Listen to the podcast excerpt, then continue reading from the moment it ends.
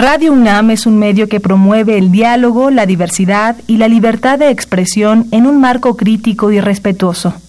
Los comentarios expresados a lo largo de su programación reflejan la opinión de quien los emite, mas no de la radiodifusora.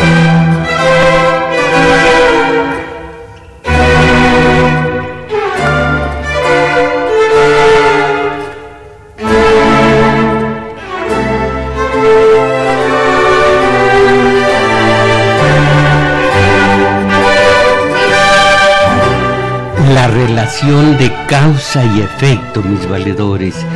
Este país atraviesa un tiempo de crisis que se caracteriza por la carencia total de valores y la abundancia total también de sangre derramada.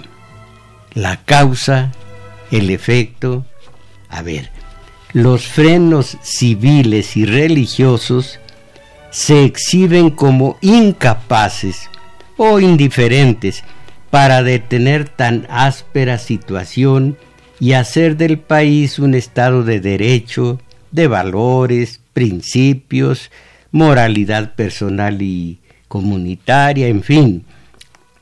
Jueces, magistrados y ministros de culto responsables de la ejecución de las leyes civiles y religiosas, siempre que diga religiosas, lo entrecomillo. Bueno, civiles y religiosas se ubican en esferas totalmente alejadas de las masas sociales, tanto como de la profusión de leyes y reglamentos que en la práctica se exhiben en un mundo alejado de esas masas sociales a las que deben mantener dentro de un orden social, ya sea las civiles, como también las religiosas. Y en dónde están, en dónde está la eficacia de, del Estado de Derecho y en dónde está también la eficacia del Estado, vamos a decir, religioso.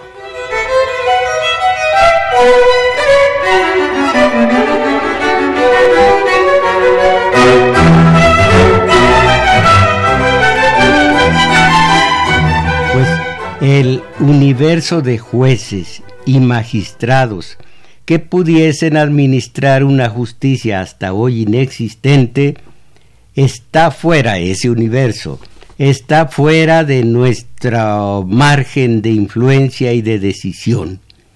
Para la acción de delegar queda el área de las creencias religiosas heredadas, pero los ministros de culto encargados de desviar hacia un plano extraterrestre el descontento de las masas, soberbia eh, frase de Aníbal Ponce, filósofo, oigan, eh, lo repito, eh, la, los ministros encargados de desviar hacia un plano extraterreno el descontento de las masas, se ubica en un mundo propio y particular, inaccesible para sus feligreses.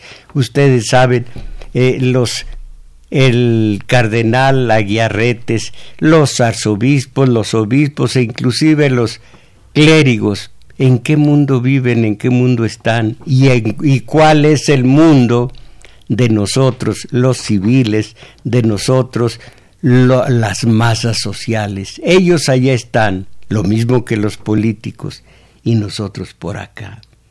Queda entonces para los creyentes el recurso de acercarse dirá, directamente a la divinidad en que creen porque en el área del espíritu, tanto a escala individual como colectiva, ellos, estas gentes creyentes, pudiesen modificar su conducta tal como se lo exigen las reglas morales, porque en el terreno de los hechos que reflejan esa religiosidad, existe en el individuo una total libertad basada en convicciones que pueden recuperar valores directamente directamente con su divinidad, sea la que sea, sin delegar en curas y sin delegar en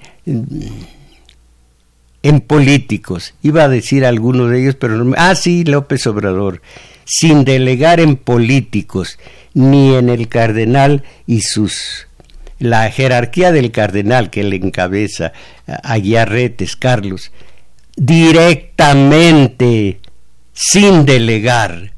Solo así veo yo, allí sí tienen ustedes libertad para eh, ejercer eh, en la, hacer acción las creencias. Allí sí, cuando asumen, ya no delegando. Imaginen ustedes qué lejos están de nosotros políticos y ministros de culto. En fin, esta es una propuesta. La causa, eh, lo que decía al principio, la causa es que no valen. Véanlo a ver si es cierto o no, no valen la, no vale la delegación en políticos ni en sotanas. La religión de qué ha valido, ustedes saben que es heredada y lo curioso como el PRI en un principio, el antiguo PRI, cuando la criatura nace, automáticamente, cuando menos a los ocho días, ya se afilió al partido de Dios, entre comillas Dios, ya se afilió al catolicismo. Ah, si además fuera cristiano a lo largo de su vida, pero ese ya es otro cantar. Pero al catolicismo ya está eh, eh, afiliado. Y cuando mucho para la mayoría de, de los eh, recién afiliados al, al catolicismo, ya según van creciendo, cuando mucho se vuelven de misa los domingos, de confesión de vez en cuando, pero hasta ahí. ¿Cuándo serán además cristianos? Acuérdense, el cristiano, lo dijo quien, quien, quien sabía de esto, el cristiano es el que ama a su prójimo como a sí mismo, lo ama con hechos. De una vez, de una vez entonces, he expuesto el tema de comentario, no el de la mujer, porque está atascado, todos los periódicos están atascados de referencias a la mujer. Hice a un lado lo que yo iba a decir de la mujer, entre otras cosas, diré dentro de ocho días, un ensayo sobre la, el aborto, derecho de la mujer, un ensayo de una Mayahuel Mojarro López. Allí lo tengo, aquí a medio metro, pero eso lo dejamos para después. Ahora voy a hacer un retrato hablado, basado en la historia y basado en la realidad de hoy día, de lo que es el religioso, el católico. Y digo, si yo quisiera ser cristiano, eh, católico, no, pero cristiano, esa es mi máxima, eh, eh, la meta más alta, el idealismo, el cristianismo, el dejar una impronta en este mundo como el hombre de ideales, el hombre que amó a su prójimo como a sí mismo con hechos. Esto es lo que intento y a ver si lo logro antes de morirme. Por lo pronto, a ver qué opinan ustedes. Eh, voy a decir los números telefónicos en la cabina. Bueno, para la zona metropolitana, 55 36 89 89 y para el resto del país sin costo para ustedes 01 800 50 52 6 88 y la pregunta indiscreta ustedes mis valedores católicos son ateos protestantes o católicos. ¿Qué me dicen? Ah, díganmelo por teléfono.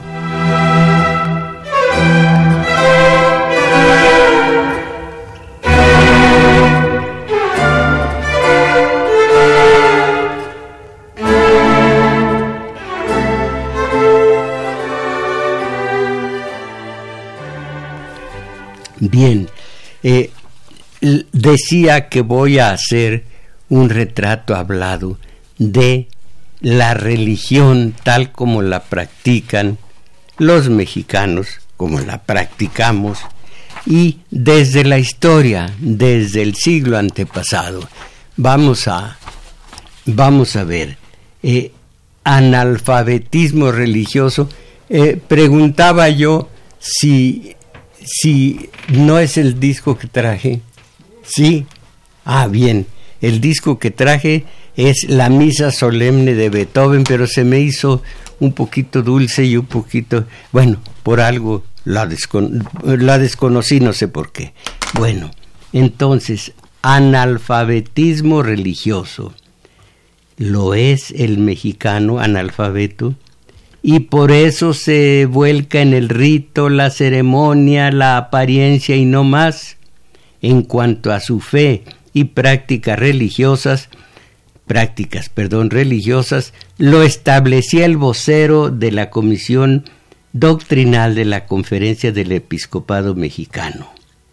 El 80% de la población católica mexicana no es practicante, solo el 20% está apegado a la Iglesia Católica.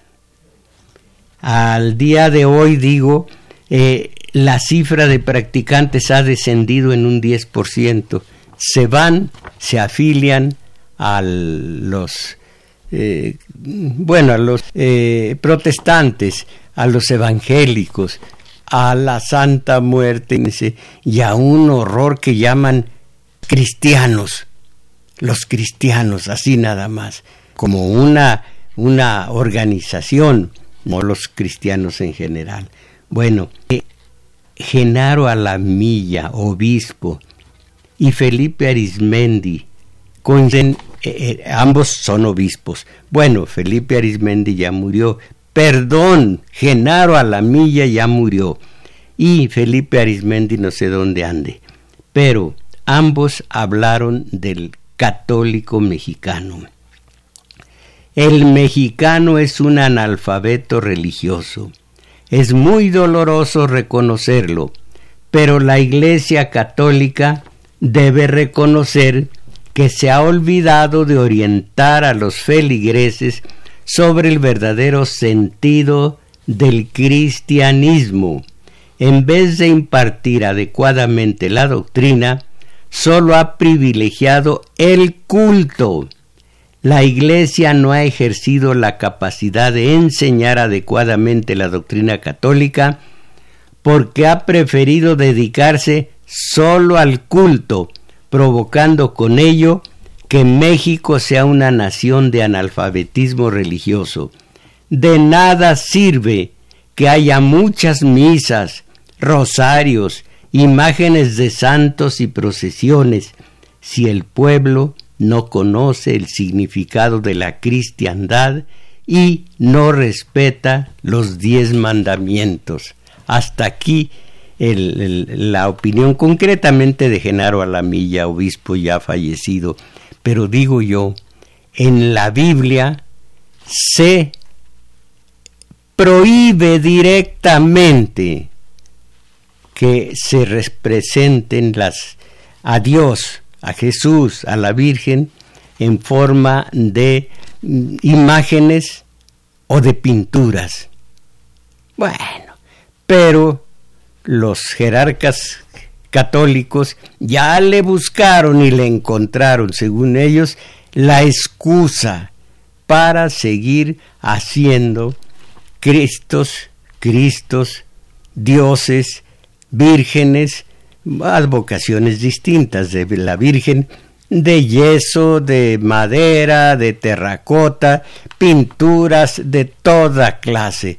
Esto ha aumentado el nivel religioso de los, de los creyentes, en fin, algo más, los mexicanos, aquí otra opinión de los obispos. Los mexicanos viven en estos días, se refirieron a la Semana Santa que ya viene. Entonces, los mexicanos viven en estos días con una gran ausencia de Dios. Recuerdo uno de los clérigos que habla todo el tiempo y en donde quiera eh, se da el tú por tú con el fútbol, con, con los Joserra del fútbol, un ya no me acuerdo cómo se llama, ustedes sí lo saben, habla y habla y habla de la religión, habla y dijo una vez, lo escuché en la radio, dijo, en esta Semana Santa, sí, váyanse a Acapulco, váyanse a Cancún, váyanse a donde quieran, pero de vez en cuando piensen que es Semana Santa. Hagan una pequeña oración. Así que China libre para en Semana Santa, cuando se conmemora la epopeya, el, el rito, el, la pasión del justo sin más, la pasión más dolorosa del más grande de los justos que ha habido en el mundo. No solo él, ha habido más. Eh, eh, digo yo, de justo y sabio. Jesús, el ungido, dijo también, acuérdense, le dio, dio China libre a los de Semana Santa para que vayan a tomar coco con ginebra, como se decía en el pueblo, y a ver tanguitas. ¿Qué le parecen las tanguitas a Arturo Flores? Bueno, según las señas creo que bien, creo que le, disfruta de ellas. En fin, entonces, sí, dice Aguilar, se apellida Aguilar este que habla en la radio, tiene bigote, barba y ah, bueno, bueno, arriscado el hombre. Y pero eso sí, una voz untuosa, una voz seráfica. Y dice, dijo en hace una o dos semanas santas, no se les olvide, en medio de su holgorio, en la disco, no lo dijo él, en la disco, en la playa, en la beberecua, acuérdense de que Jesús murió en la cruz, válgame. No, pues así, como decimos en el pueblo, asina, no. Entonces, los mexicanos viven en estos días, Semana Santa, con una gran ausencia de Dios. Se preocupan por las vacaciones, las fiestas, la diversión, pero no van a la iglesia, no se confiesan ni comulgan no participan en las celebraciones ni leen la Biblia aquí entre nos. Dicen los exégetas de la Biblia, si no la has leído, al menos el Nuevo Testamento, no conoces a Jesucristo, y eso es absolutamente cierto. Se necesita leer, cuando menos el Nuevo Testamento, para conocer el perfil, la vera efigie, el retrato hablado de Jesucristo. De otra manera es un ente abstracto, un ente que, que nos nombraban de chicos las mamacitas y nada más. Hay que leer la Biblia, pero no creer que al pie de la letra se debe se debe aprender, leer y aprender. No, al pie de la letra saldrán ustedes ateos viendo las, los genocidios de, que ordena el Dios del Antiguo Testamento y demás. No, no, no, no, no. Eh, eh, Truman no hizo tanto daño como Dios el del Antiguo Testamento, Sodoma, Gomorra y tres, eh, tres ciudades más. Y como se quedó sin hombres la región, dos hijas de Lot se lo emborrachan y una yace con él una noche, la siguiente la otra y quedan embarazadas de él. No, si no lean al pie de no no juzguen al pie de la letra, sino simbólicamente lo que es la Biblia, que es bellísima al propio tiempo. Si leen ustedes a Job, es estremecedor, es bellísimo. Job está a la altura de, de Eurípides, de Sófocles, de, ah, ¿cómo se llama el tercero? De, de, de los eh, de los de teatro antiguo. Bueno, entonces, la Biblia. Sigo leyendo. Le, las celebraciones, ni leen la Biblia. ¿Cómo van a leerla si se la pasan emborrachándose y drogándose allá en la playa? General, generalizo, por supuesto, no todos lo hacen. Bueno, no corrigen sus malas costumbres y al terminar estas conmemoraciones, la Semana Santa, su vida sigue igual o peor, por no invocar el nombre del Señor, y por desobedecer sus mandatos, muchos se hunden en el precipicio. Muchos ya marchita su esperanza, nada esperan de su vida, su familia, los partidos. ¿Lo qué partidos? Políticos o de fútbol. Los partidos, la autoridad y hasta de Dios. Por ello se desenfrenan en vicios, impurezas, orgías, tratando de ahogar de alguna forma su vacío interior. ¿Quién tiene la culpa? Por supuesto que hay una causa y un efecto, y yo creo que la causa es una absoluta inutilidad de las leyes que hacen que el Estado de Derecho sea totalmente ficticio y una absoluta inutilidad de las prácticas religiosas y de los encargados de estas prácticas. Piensen en Norberto Rivera, piensen en Onésimo Cepeda. Obediencia, castidad y pobreza. ¿Qué me dicen de su pobreza? De la de Aguilar Retes, que entró a Tlalnepantla cuando arzobispo en un BMW blanco, eso sí, BMW signo de la pureza. Y mientras el de eh, BMW, Norberto Rivera, eh, Mercedes-Benz, también blanco. Bueno, hasta sus guagua, ¿qué, ¿qué es eso?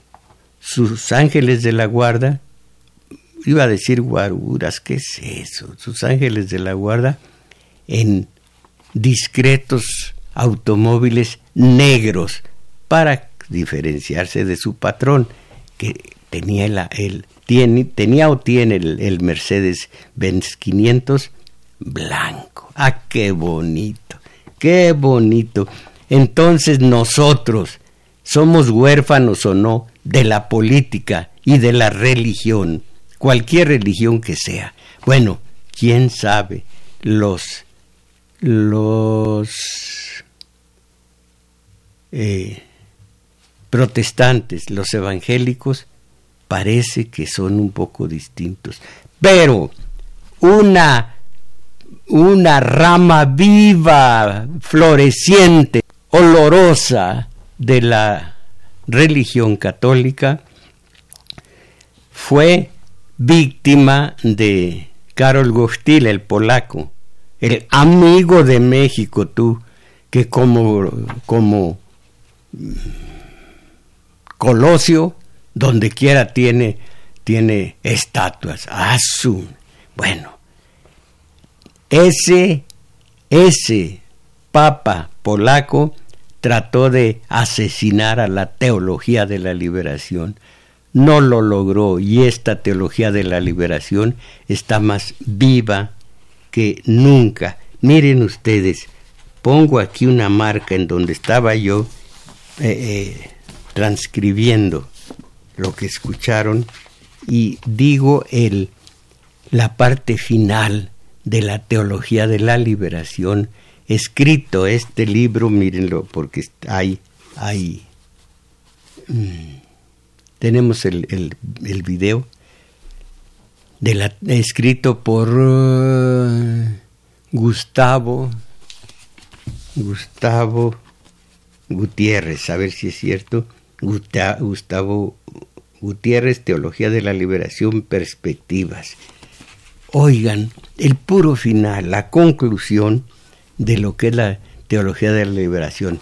Traí el libro para basar todo en, la, en algunos pasajes. Eh, en pasajes, es muy gordo el libro, y en todo el libro fui, fui espigando algunos pasajes. Un día de estos lo voy a decir aquí ante ustedes. Conclusión. La teología de la, de la liberación habla bien. La teología de la liberación que hasta que busca partir del compromiso por abatir la actitud, por abatir la actual situación de injusticia y por construir una sociedad nueva, debe ser verificada por la práctica de ese compromiso, por la participación activa y eficaz de la lucha que las clases sociales explotadas, explotadas, han emprendido contra sus opresores. Eh, Juan Pablo II no solo era el vocero de los oligarcas, sino que con Ronald Reagan, tengo los documentos, estaba coludido con él en la guerra de las galaxias, que se detuvo porque cayó la Unión Soviética. Era vocero de los ricos. Entonces no podía permitir una rama de la religión católica que, que viera por los pobres, por los oprimidos, por los del los que roban el día de hoy todavía los oligarcas, los empresarios del trabajo impago, lo que antes se decía la plusvalía. Bueno, entonces, eh, esta teología de la liberación, el Evangelio vivo, involucrado, involucrados sus, sus ministros con el pobrerío. ¿Cómo lo iba a permitir Juan Pablo II? Bueno, la liberación de toda forma de explotación, la posibilidad de una vida más humana y más digna, la creación de un hombre nuevo pasan por esta lucha. Pero, en última instancia, no tendremos una auténtica teología de la liberación aun cuando los oprimidos, los oprimidos mismos puedan alzar libremente su voz y expresarse directa y creadoramente en la sociedad y en el seno del pueblo de Dios, hasta que perdón, hasta que ellos mismos den cuenta de la esperanza de que son portadores, cuando ellos sean los gestores de su propia liberación, de que no anden delegando. Eso de delegar que todavía no, no tienen experiencia en este caso los mexicanos, delegar, delegar, delegar. Ya tenemos un papacito y delegamos en él, un papacito, eh, ya se me olvidó su nombre, López Obrador. Bueno, ¿a qué papá tenemos? Entonces, eh, cuando ellos mismos den cuenta de la esperanza de que son portadores, por ahora será necesario limitarse a esfuerzos que deben contribuir a que este proceso apenas iniciado se ahonde y afiance. si la reflexión teológica no lleva a vitalizar la acción de la comunidad cristiana en el mundo, a hacer más pleno y radical el compromiso de caridad, si más en concreto en América Latina no lleva a la Iglesia a colocarse tajantemente y sin cortapisas, eh, sin cortapisas mediatizantes del lado de las clases oprimidas y de los pueblos dominados, esa reflexión habrá servido de poco. Ahí tienen, una religión vale, es eficaz en la medida en que hace buenas personas, para, nada más para decirlo en grueso, valores, principios, moral personal, en fin, gente buena a sus practicantes. Qué tan buenos son los católicos del estado más católico de este país. ¿Cómo se llama el estado más católico en este país? Guanajuato. ¿En dónde hay más derramamiento de sangre? En Guanajuato. ¿En dónde está el efecto de los ministros de culto religioso, ministros de, de la religión católica. Entonces, quienes están hablando en la teología de la liberación son gente que se involucra con el Evangelio, palabra viva, con los fregados, se involucra con ellos y no anda con rodeos ni con los lujos de Norberto Rivera y de Aguiar Retes. Peor aún, no habrá sido útil sino para justificar términos medios y claudicaciones y racionalizar así un alejamiento, un sutil alejamiento del Evangelio. Hay que cuidarse de no caer en esa autosatisfacción intelectual, en el tipo de triunfalismo hecho de eruditas y avanzadas nuevas visiones del, del cristianismo. Lo único realmente nuevo es acoger día a día el don del Espíritu que nos hace amar en nuestras opciones concretas por construir una verdadera fraternidad humana, en nuestras iniciativas históricas por subvertir un orden de injusticia, con la plenitud con que Cristo nos amó. Parafraseando al conocido texto de Pascal, podemos decir que todas las teologías políticas de la esperanza, de la revolución, de la liberación, no valen un gesto auténtico de solidaridad con las clases sociales explotadas. No valen un acto de fe, de caridad y de esperanza comprometida de una manera u otra en una participación activa por liberar al hombre de todo lo que lo deshumaniza y le impide vivir según la voluntad del Padre. ¿Cuántas páginas para decir todo esto? 380, 388 páginas para decir cómo hay esperanza en una nueva rama de la religión. No la asesinó Juan Pablo II, el vocero de los oligarcas, no la logró asesinar. Y estos son voceros de todos nosotros.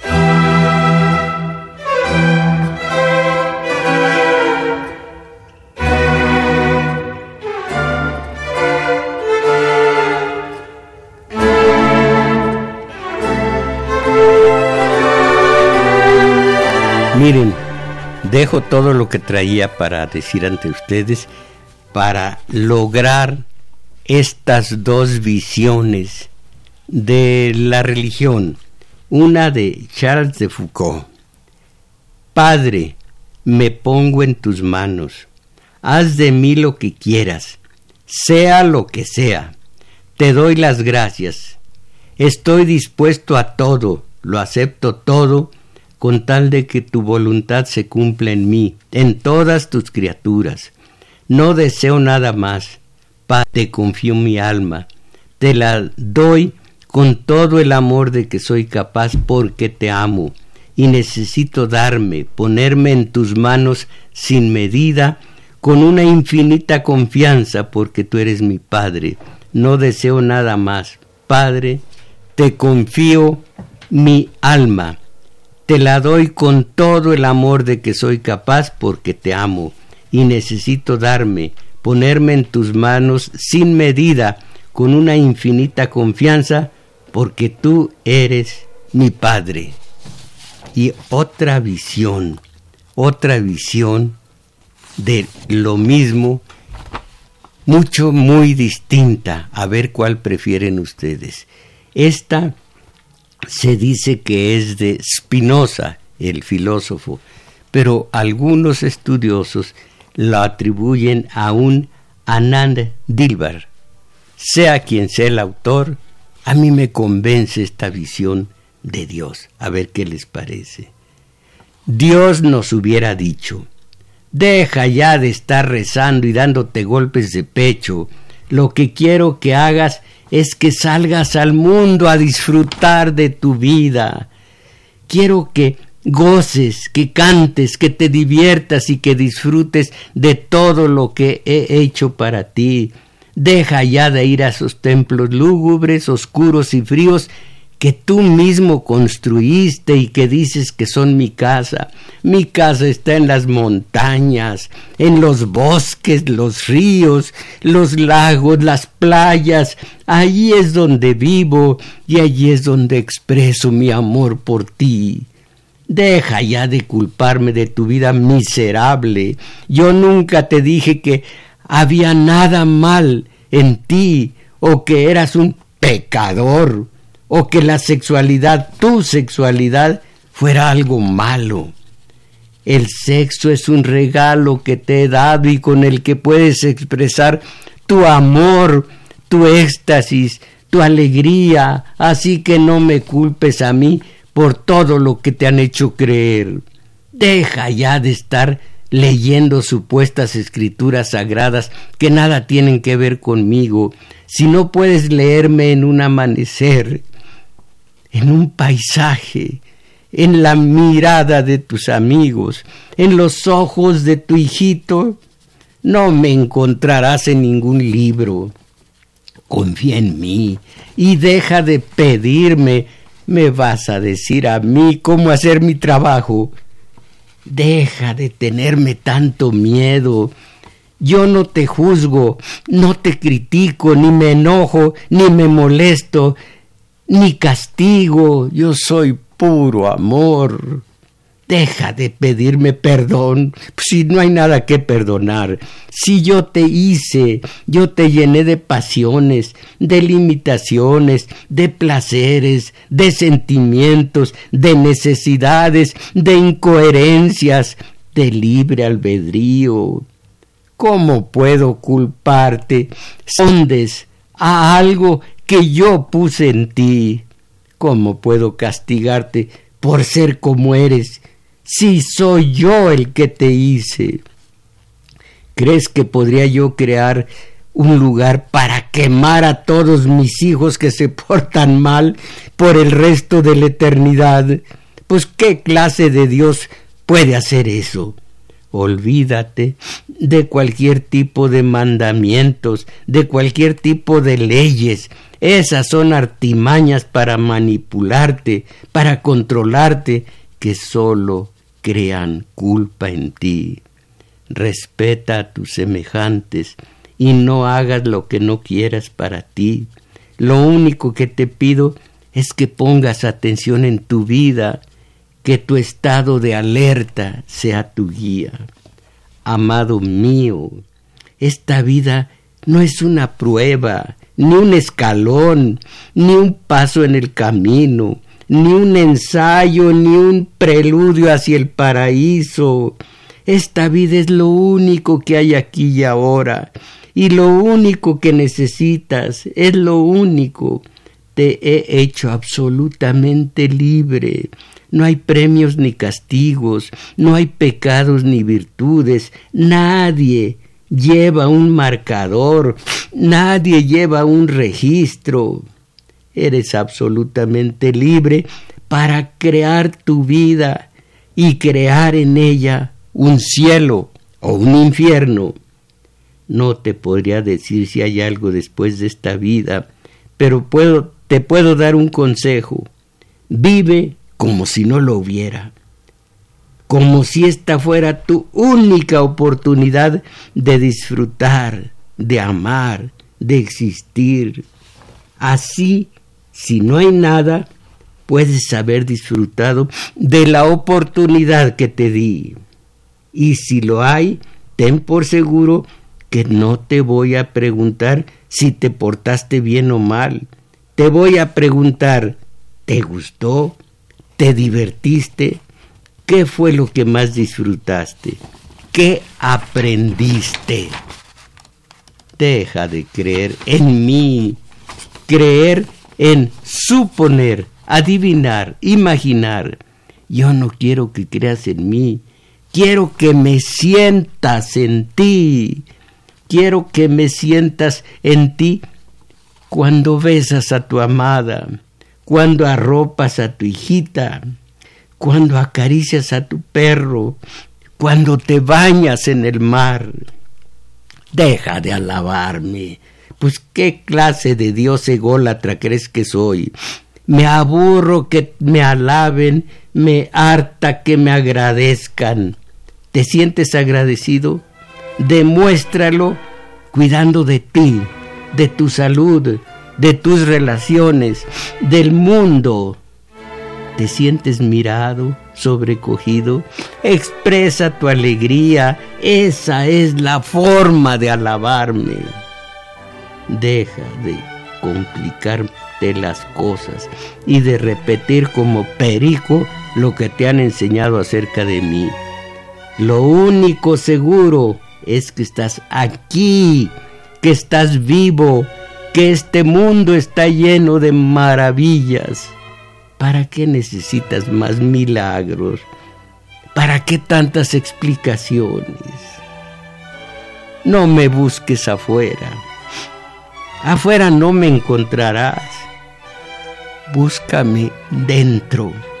Ahí estoy latiendo en ti.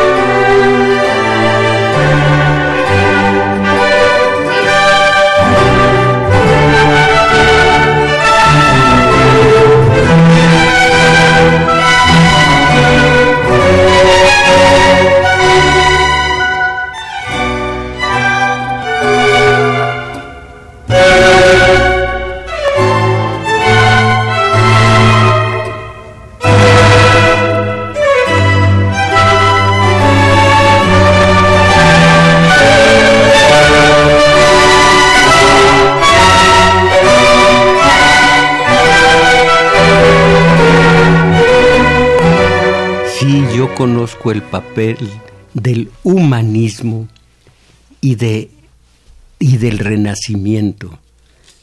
Concretamente, conozco el papel de los humanistas, así que no me digan ingenuo. No, conozco a los humanistas. Y esto que leí es un producto de los humanistas. Pero voy a decir a ustedes los dos talleres de lectura que les ofrezco. Y muchos de ustedes los desdeñan. Si no se es mediocre gratuitamente, se es mediocre porque uno se fabricó su mediocridad. Uno se atascó de televisión, de radio comercial. Uno alimenta su espíritu con eso con esa quincalla. Así que no, no se, no se es eh, mediocre por voluntad de lo alto. Uno se fabricó esa mediocridad para salir de ella, para abrir la mente. Como yo abro mi mente mientras hablo con ustedes, les ofrezco el taller de teoría política de los sábados de 11 a 13 horas en el Centro Cultural El Juglar de Manuel M. Ponce, 233, Colonia Guadalupe Inn.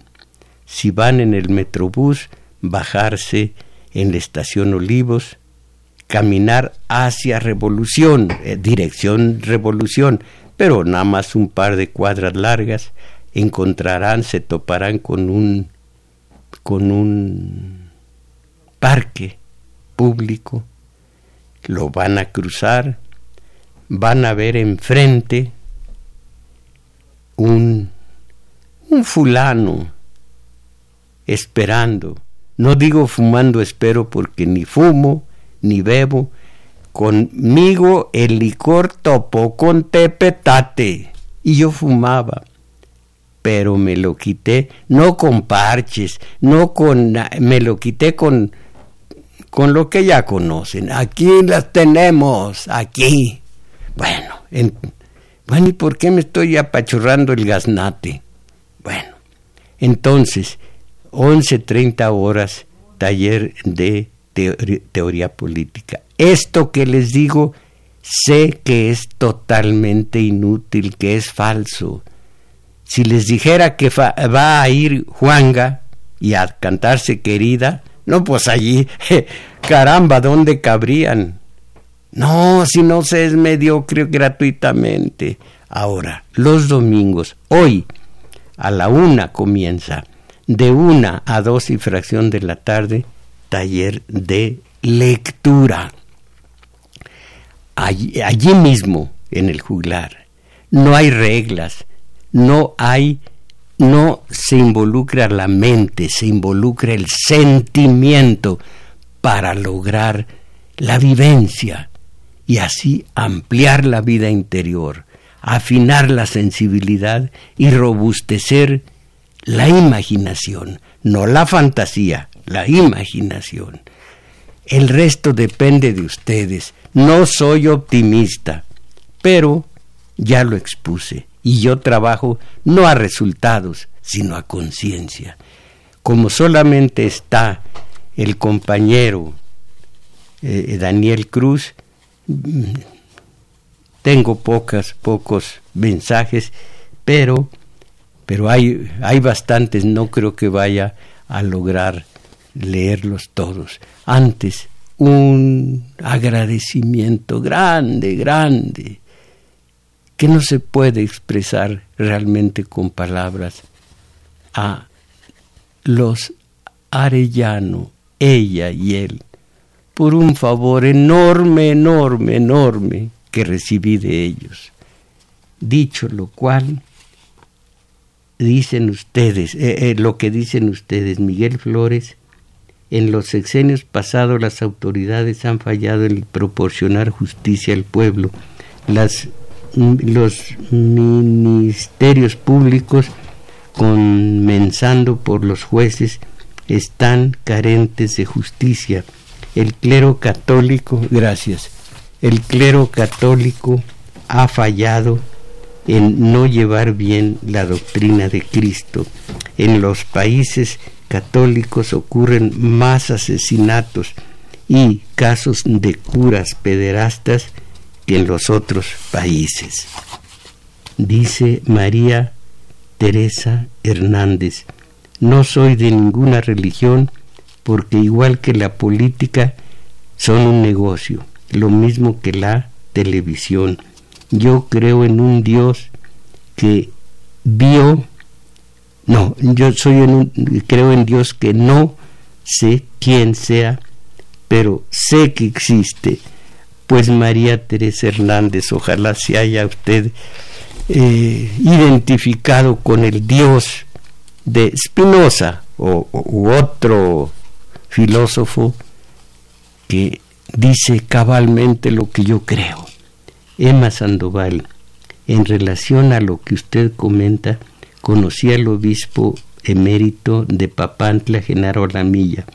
El católico es, es solo de rito que, que no lleva a la práctica el bien a los demás. Eso me lo comentó personalmente. Ha leído el libro La revolución de la Iglesia en, en Latinoamérica, que habla de la teología de la liberación. Creo que conozco bastante la teología de la liberación. Me ha interesado desde siempre. He buscado y he buscado, soy ex seminarista, he buscado y imagínense que vino Juan Pablo, eh, hubo llantos, hubo rechinar de dientes. Otro día, cuando él se fue, ni quien se acordara, y hubo algún mínimo cambio a favor de, de México en lo que se refiere a la, a, la religiosidad, a los buenos modales, no, no buenos modales, a, a, a la bondad, a los valores, a la moral personal, nada. Miren, hay una película de Julieta Massina que se llama Las noches de Caviria. Ella era una rameruca, de poca monta, por ser de tantas, una rameruca simpática. Un día a otra la convence, ella no creía en nada, y la lleva a una iglesia en donde se venera a una virgen, eh, la advocación de una Virgen María de no me acuerdo de cuál, de qué advocación, y lo que vio la conmovió. Eh, eh, paralíticos que le decían, madrecita, mi pierna, madrecita, deja, deja que pueda aventar mis muletas y caminar y enfermas de cáncer, madre, madre, y gritando y llorando y rezando y golpeándose el pecho. Se conmovió, ella nunca se imaginó que eso ocurría en una iglesia. Y se conmovió y, se apretó del brazo de la compañera y salieron juntas. Y en el atrio un acordeón, un poco de licor, los que lloraban, los que se daban golpes de pecho, tomando, bailando, pero unas, unas melodías, imagínense en Italia, unas melodías sabrosonas, y Caviria le dice a su compañera, oye, esto es, esta gente es la misma que lloraba ante la Madre Eterna allá adentro. y e hizo el, el, sonido de mi padre cuando se desilusionaba. Hizo... Hmm". allí terminó todo. Eh, Agustín Mondragón, maestro Mojarro y Radio Escuchas, al llegar a la dirección de las religiones, mercenarios del comercio del no los conviene, no los conviene enseñarnos a encontrar a ese Dios en el que se ampara su lucio, pregonan su lucro, pregonan en, en favoritismo en sus homilías y medios de comunicación porque ellos quieren vivir en palacios y, lujos.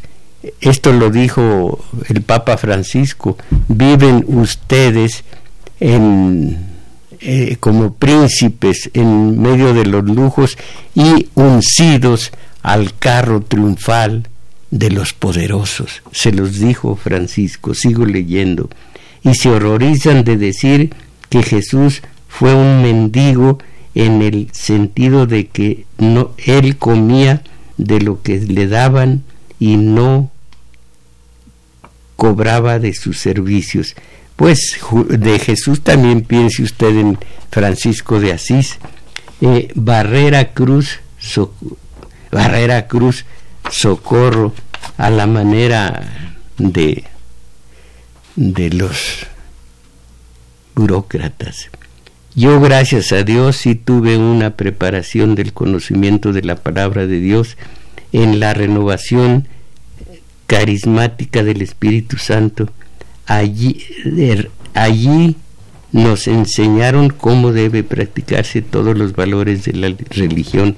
Hace dos semanas alguien solicitó el libro de la teología de la, ya, de la liberación y si me puede llamar se lo obsequio y dice su teléfono.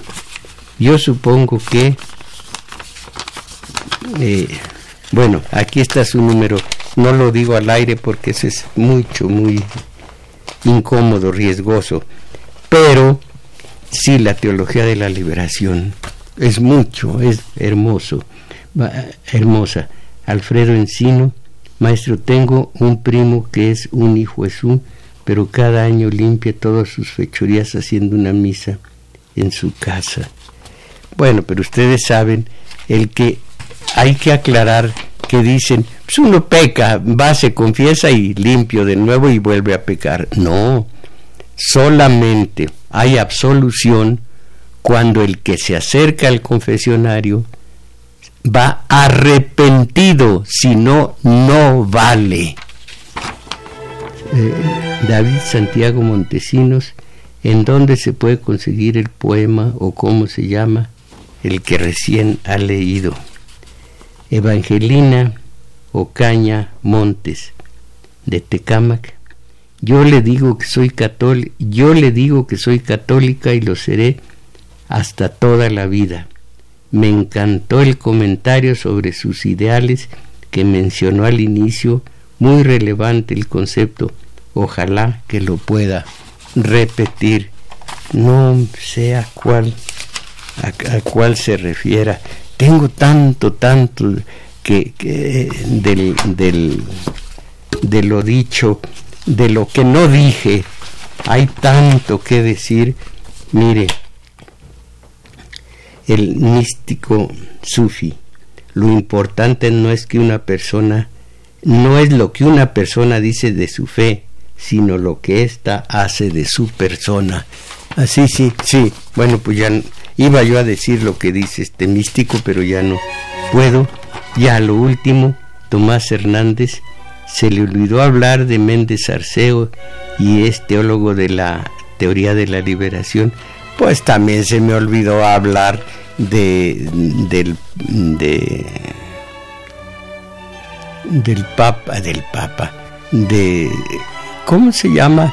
El, el Tatic García, el Tatic, eh, tanto, eh, hoy vivo Raúl Vera, que estuvo con el Tatic, eh, va, se me ha olvidado. Condenado señor Alzheimer, recuérdeme quién fue el, el de los Altos de Chiapas, ¿cómo se llamó? Samuel Ruiz García, me acordé, Samuel Ruiz García, y alguien más, el que llamaban una, una reaccionaria terrible, el obispón verde, el obispón rojo, en fin, eh, eh, fue todo por hoy, esto fue todo y, y ojalá que se vean en este espejito de de lo que es Dios para tantos, para cada quien es distinto, a ver si se identifican con su Dios, su Dios particular o el Dios de Norberto Rivera.